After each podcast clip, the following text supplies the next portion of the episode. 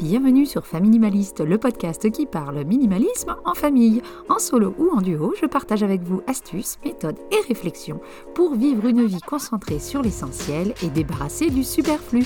Je m'appelle Hélène, j'ai 42 ans et mon mari et moi sommes à la tête d'une tribu de 3 minimalistes de 11, 13 et 14 ans.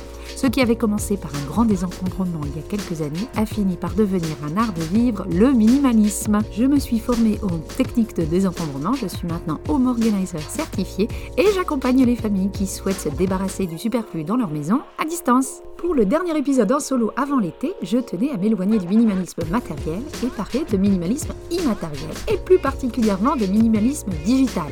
Je vous parle du pourquoi et surtout du comment faire pour alléger nos espaces digitaux. Et comme ici je parle de minimalisme en famille, je finirai par parler minimalisme digital avec nos enfants. Allez, c'est parti pour l'épisode du jour.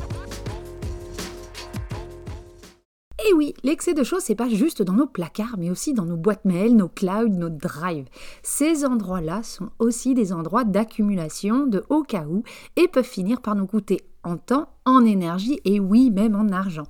Si vous suivez ce podcast depuis un moment, vous savez que j'aime bien prendre les choses dans l'ordre, donc commençons par le début et répondons ensemble à plusieurs questions. La première est la plus simple, le minimalisme digital, c'est quoi? Alors comme pour le minimalisme classique, le minimalisme digital consiste à se concentrer sur l'essentiel et se débarrasser du superflu. Mais on l'applique au monde digital. Le but est donc de ne pas encombrer nos boîtes mail, nos albums photos numériques, nos Google Drive avec des choses dont on n'a pas besoin et de ne garder que les applications, les espaces numériques et surtout les contenus qui nous apportent plus qu'ils nous coûtent en temps, en énergie ou en argent. A contrario, l'encombrement digital, c'est donc l'excès d'emails, de photos, de documents, de podcasts sur notre liste d'écoute, mais aussi d'applications, de raccourcis sur nos bureaux d'ordinateur. Bref, L'encombrement digital, c'est toutes ces choses en trop quand nous allumons nos appareils connectés. La deuxième question qu'on peut se poser, c'est de savoir si l'encombrement numérique est vraiment un problème. Alors c'est vrai, l'encombrement matériel a un effet euh, direct sur notre quotidien. Quand on a trop de choses autour de nous, il faut passer plus de temps bah, à s'en occuper, les entretenir, les ranger, les chercher. Et vivre ou travailler dans un espace minimaliste nous simplifie la vie d'un point de vue logistique et nous aide à nous sentir libérés, on va dire, euh, mentalement. Être entouré uniquement de notre essentiel, je vous jure, c'est le pied total pour des dizaines de raisons que j'explore avec vous euh, toutes les semaines dans les différents épisodes. Alors oui, l'encombrement digital a un avantage par rapport à l'encombrement matériel, bah, il prend pas de place. Et on peut l'ignorer euh, plus facilement, il suffit d'éteindre nos tablettes, nos ordinateurs, nos téléphones portables, et là, on n'en parle plus. L'autre avantage du monde digital, c'est qu'on peut encombrer cet espace à l'infini. En tout cas, on a cette impression-là. On manque rarement place ou alors on peut s'en procurer facilement en créant un nouveau compte ou en achetant de l'espace supplémentaire, euh, que ce soit euh, physique ou euh, dans le cloud, pour pas très cher. Alors c'est l'avantage, mais c'est aussi le souci, parce qu'on n'a presque pas de limite. Et cet encombrement digital peut très vite être très problématique. Et une fois qu'on s'est encombré, qu'on n'arrive plus à gérer certains espaces, comme nos boîtes mail, eh ben, on ne sait plus par quel bout prendre le problème. Et ne croyez pas que cet encombrement soit sans conséquences. Si je parle de conséquences directes dans le monde de tous les jours, je vous parle par exemple bah, des factures électroniques ou des rappels que l'on ne voit pas car elles sont perdues dans un tas d'autres emails. On les loupe et on se prend des pénalités de retard. Quand on choisit d'acheter euh, de l'espace de stockage en plus, que ce soit physique comme un disque dur euh, externe ou euh, digital, là encore il y a un coût, alors qu'un bon désencombrement pourrait faire l'affaire. Quand nos appareils aussi finissent par ramer parce qu'ils explosent sous le poids des données superflues, comme les 200 photos de notre petit dernier sur sa chaise haute, on finit par changer nos appareils alors qu'un grand nettoyage aurait sans doute permis d'augmenter leur durée de vie. Et puis, il y a surtout le coût sur notre charge mentale. Et là, je pense que je ne vous apprends rien, vous devez le sentir vous-même si vous souffrez de cet encombrement digital. Ouvrir son ordinateur le matin, voir 150 raccourcis sur l'écran d'accueil, ça n'invite pas trop à la sérénité. Chercher pendant des heures des emails, car même en utilisant la fonction recherche, euh, l'email euh, en question est noyé parmi les autres, ça aussi, ça a un coût sur notre charge mentale. On peut avoir peur de louper quelque chose d'important, se demander à chaque fois qu'on ouvre nos messages si on les a bien gérés ou non. Bah, ça, tout ça, ça nous coûte euh, en temps et en énergie. Pareil, allumer nos téléphones pour voir 167 notifications différentes, ça peut générer du stress. Et ça nous vole le temps qu'on aurait pu passer à faire autre chose. Et surtout, cela nous vole notre attention. Comment être dans le moment présent quand notre téléphone nous fait croire qu'il a besoin de nous toutes les 10 minutes.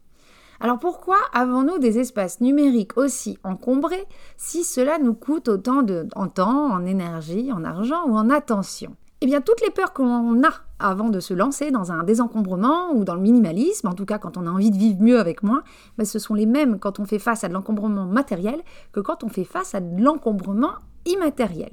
Je vous mettrai d'ailleurs le lien de l'article en blog que j'ai écrit euh, sur les peurs liées au désencombrement en description. Mais en gros, euh, sans rentrer dans les détails, voici les cinq grandes peurs qui font que l'on s'accroche à nos possessions, qu'elles soient matérielles ou digitales. La peur de manquer, la peur de se tromper, la peur d'oublier, la peur de décevoir et la peur d'aller à l'encontre des codes. Quand on a envie de se débarrasser de notre encombrement digital, ce sont surtout deux peurs principales qui reviennent, même si toutes les autres existent, mais elles existent peut-être de moindre, mesure. Ce sont la peur de manquer et la peur d'oublier. Alors je vais commencer par la peur de manquer. La peur de manquer, c'est euh, garder par exemple les trois adresses mail inutiles, obsolètes, qui sont juste remplies de spam, mais qu'on en garde au cas où quelqu'un ou quelque chose d'important y arrive par magie. La peur de manquer, c'est aussi d'être sur tout un tas de réseaux sociaux, car nos proches y sont, on ne sait jamais, on pourrait manquer quelque chose si on n'y était pas. Cette peur de manquer, c'est aussi d'activer les notifications pour être toujours prévenu tout de suite quand quelqu'un nous envoie un truc ou qu'il se passe quelque chose d'important euh, sur notre appli d'actualité. Donc ça, la peur de manquer en ligne, elle est réelle, il y a même euh, une expression que vous devez connaître qui s'appelle FOMO, F-O-M-O, qui sont les initiales de l'expression anglaise Fear of missing out, bah, c'est clairement la peur de manquer. Alors la deuxième peur la plus commune dans le monde digital, c'est aussi la peur d'oublier. C'est celle qui fait qu'on garde cinq exemplaires quasiment identiques de photos de nos enfants à un moment en particulier, quand ils font du vélo ou je sais quoi d'autre, car on voit que le temps euh, bah, nous file entre les doigts et on a peur d'oublier ces visages, ces moments que l'on veut graver à jamais. Résultat, on se retrouve avec 10 000 photos sur notre téléphone, alors que franchement, chaque repas, chaque sortie, chaque rencontre avec nos amis ou notre famille n'est pas forcément un moment inoubliable puis quand on en a autant, est-ce qu'on les regarde vraiment, ces photos? Et si tout est un événement spécial, même le goûter euh, du petit dernier, ben rien n'est plus spécial, car rien ne ressort au final. La peur d'oublier se voit aussi dans nos boîtes mail. On voit beaucoup de choses dans notre boîte mail quand même. Ben, on lit un email, on le gère pas tout de suite, donc on le laisse en non lu pour se souvenir de le traiter plus tard. Alors ça, bonjour la charge mentale et la culpabilité ou le sentiment d'oppression dès que nos yeux passent sur cet email en ouvrant notre boîte mail, car on l'a toujours pas géré. Donc ces deux peurs, la peur de manquer et la peur d'oublier, que ce soit oublier quelque chose, oublier de faire quelque chose, c'est vraiment les deux moteurs de cet encombrement numérique dont on peut souffrir. Alors maintenant que j'ai expliqué un petit peu ce qu'était cet encombrement numérique et les effets négatifs que ça pouvait avoir euh, sur nous, sur notre portefeuille ou alors sur notre santé mentale, je vais quand même vous parler de solutions. Comme pour euh, tout problème dont je parle sur euh, ce podcast, la première étape, c'est de faire l'état des lieux. Donc on regarde nos usages, on regarde ce qui nous épanouit, donc les usages qui font qu'on se sent mieux, et ceux qui nous coûtent en temps, en énergie, en charge mentale, en ce que vous voulez, mais qui vous coûtent. Et comme ça, on peut réussir à définir notre essentiel, ce qui fait nous, nous fait nous sentir en sécurité, nous fait nous sentir épanouis ou nous fait sentir efficace, ce qui est vraiment important pour le travail, parce que notre vie numérique c'est quand même beaucoup le travail, ou pour notre vie personnelle. Tout ce qui tombe dans ces catégories-là, c'est notre essentiel. Donc de facto, tout ce qui sort de ces catégories, bah, c'est notre superflu et ça peut virer. Et une fois qu'on a identifié cet essentiel, on peut passer à la deuxième étape qui est celle du tri. Et comme pour le désencombrement matériel, on peut utiliser la bonne vieille méthode des critères pour les désencombrements digital. Le but, c'est de se fixer des critères précis pour décider si on garde ou non tel contenu, si on garde ou non telle application. Les critères peuvent être des critères de facilité d'usage, de fréquence d'utilisation ou du nombre d'exemplaires d'un contenu. On peut décider par exemple que trois applications de jeux pour nous occuper quand on attend le bus, c'est suffisant. On garde nos préférés et que toutes les applis ou jeux inutilisés depuis plus de deux mois peuvent partir. Au pire, on les télécharge à nouveau, c'est sans risque. Un autre critère, ça peut être la quantité. On peut décider que trois adresses e-mail, bah, ça sert à rien. On peut aussi décider que 5, 10, 15 photos par sortie, bah, c'est peut-être trop, et peut-être que 3 ou 4, ça suffit largement. Bref, fixez-vous des critères pour vous rapprocher de votre essentiel et identifier votre superflu plus facilement. Comme pour le minimalisme matériel, une fois qu'on a fait le tri, il faut revoir nos habitudes de consommation. Un des piliers du minimalisme, c'est une consommation raisonnée et intentionnelle. Donc même pour nos consommations digitales, on applique les mêmes règles. On va éviter d'installer toutes les applications ou tous les jeux qui nous passent sous la main, par exemple, ou qui nous sont recommandés. On limite le nombre de plateformes de vidéos à la demande qu'on utilise. Et à l'intérieur de ces plateformes, on peut même limiter le nombre de films ou de séries qu'on a sur notre liste à regarder. Alors oui, on aura moins de choix, mais on aura choisi de manière raisonnée et on arrêtera de mettre 3 heures avant de choisir un film à regarder. Ça, ça nous fait gagner en temps et potentiellement en dispute au sein de la famille. On le sait tous, plus il y a de choix, plus c'est difficile, surtout quand on est plusieurs.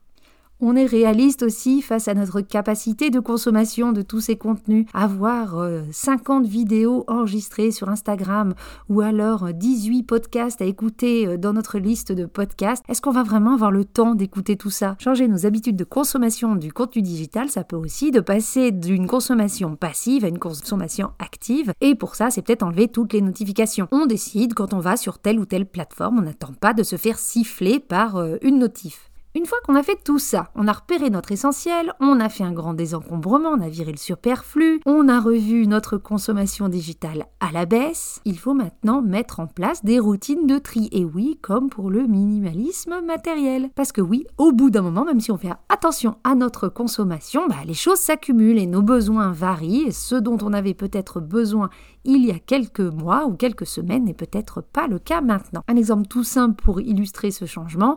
Avant les vacances, on télécharge les applications des compagnies aériennes, de trains, des hôtels, etc., des Airbnb.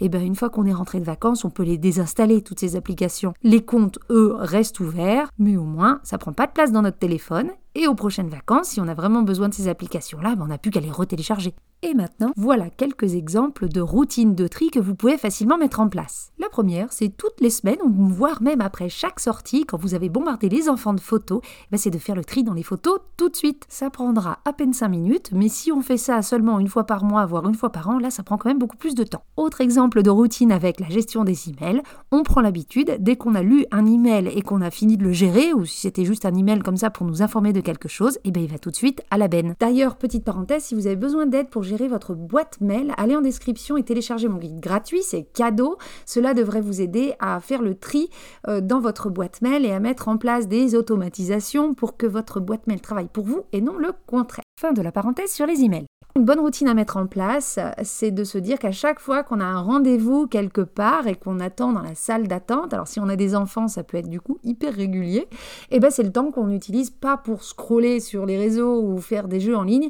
mais pour faire le tri dans notre vie numérique, euh, sur nos téléphones, dans nos boîtes mail, sur nos plateformes. Donc d'abord trouver votre essentiel, ensuite enlever tout le superflu. Si vous voulez plus de méthodes, bah, écoutez les autres épisodes, je vous donne plein de méthodes pour vous désencombrer de manière matérielle au final, c'est un petit peu les mêmes méthodes pour se désencombrer de manière immatérielle. On se pose les mêmes questions et on peut utiliser les mêmes méthodes comme la méthode des critères. Donc pour finir cet épisode, je voulais parler de minimalisme digital avec les enfants. Alors je suis pas une spécialiste de l'éducation, encore moins de l'éducation numérique, mais en 15 ans de parentalité et d'erreur, j'ai quand même appris un ou deux trucs euh, que je peux partager avec vous. S'occuper des affaires de nos enfants, ça prend du temps. Dès qu'on rajoute du numérique là-dedans, c'est le début des ennuis, ça prend encore plus de temps. Avant même de connaître le concept de minimalisme, on avait bien vu que le monde digital pouvait vite nous prendre du temps et de l'énergie. Donc avec nos enfants, on avait pris la décision claire et réfléchie sur euh, leur utilisation du digital. Ça passe déjà par euh, une chose simple, moins d'écran physique. Moins d'écran physique, c'est moins d'écran à gérer. C'est mathématique. Donc on n'a pas de tablette, on a essayé euh, quelques mois, il y a 10 ans sans succès, elle a arrêté de fonctionner rapidement, on l'a pas remplacé. On n'a pas eu de télé aussi pendant 7 ans quand on était en Nouvelle-Zélande. Même encore là, on a récupéré une télé, mais elle est allumée seulement le soir ou quand on a envie de jouer aux jeux vidéo en famille. Et on n'a qu'un seul ordinateur à la maison, celui de mon fils. Un jour promis, j'aurais pas lui promettre, je m'en achèterai un, mais bon, pour le moment, pas de besoin, vu que je l'utilise quand il est à l'école, et puis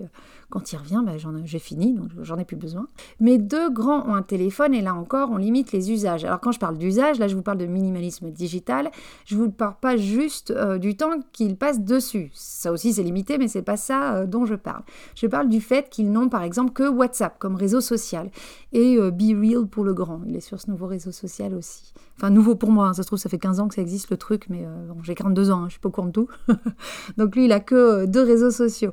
Pas besoin d'en avoir plus pour le moment. Plus il y a de réseaux, plus ça leur vole du temps, sans pour autant améliorer leur relation avec les autres, car de toute façon, ils seront en contact avec exactement les mêmes personnes sur Snap, Insta, TikTok ou autre.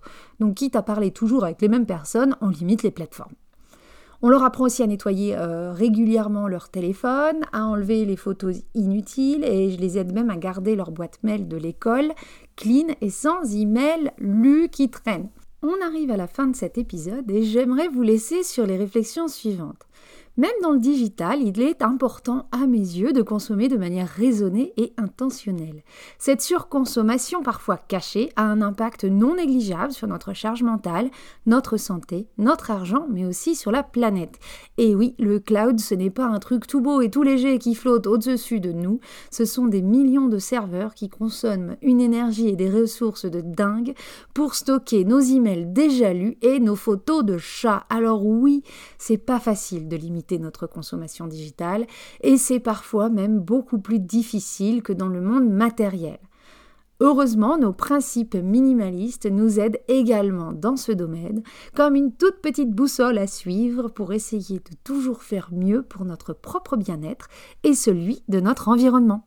Je vous laisse avec le défi suivant quelle partie de votre consommation digitale avez-vous envie de réduire? Qu'est-ce qui vous pose le plus de charge mentale ou qu'est-ce qui vous coûte le plus en argent ou en temps? Et essayez déjà de réduire cette consommation-là.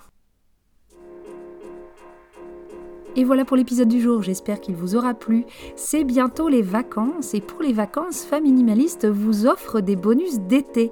Deux épisodes de 5 minutes par euh, semaine, un le lundi matin à 10h, un autre le jeudi matin à 10h. Vous pourrez l'écouter en prenant votre café. Je vous ai concocté des épisodes sur des thématiques très précises, souvent en réponse à des questions qu'on peut me poser sur Instagram.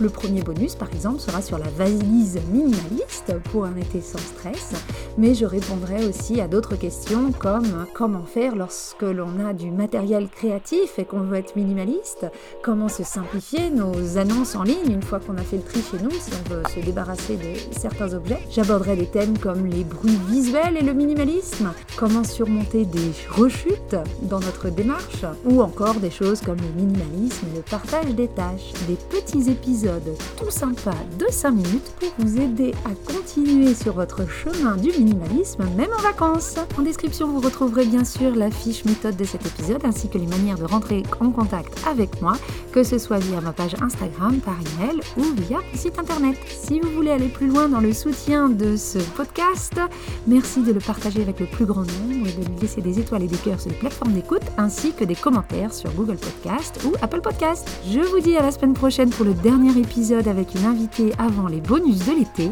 Et en attendant, n'oubliez pas, vivre avec moins, c'est vivre avec mieux.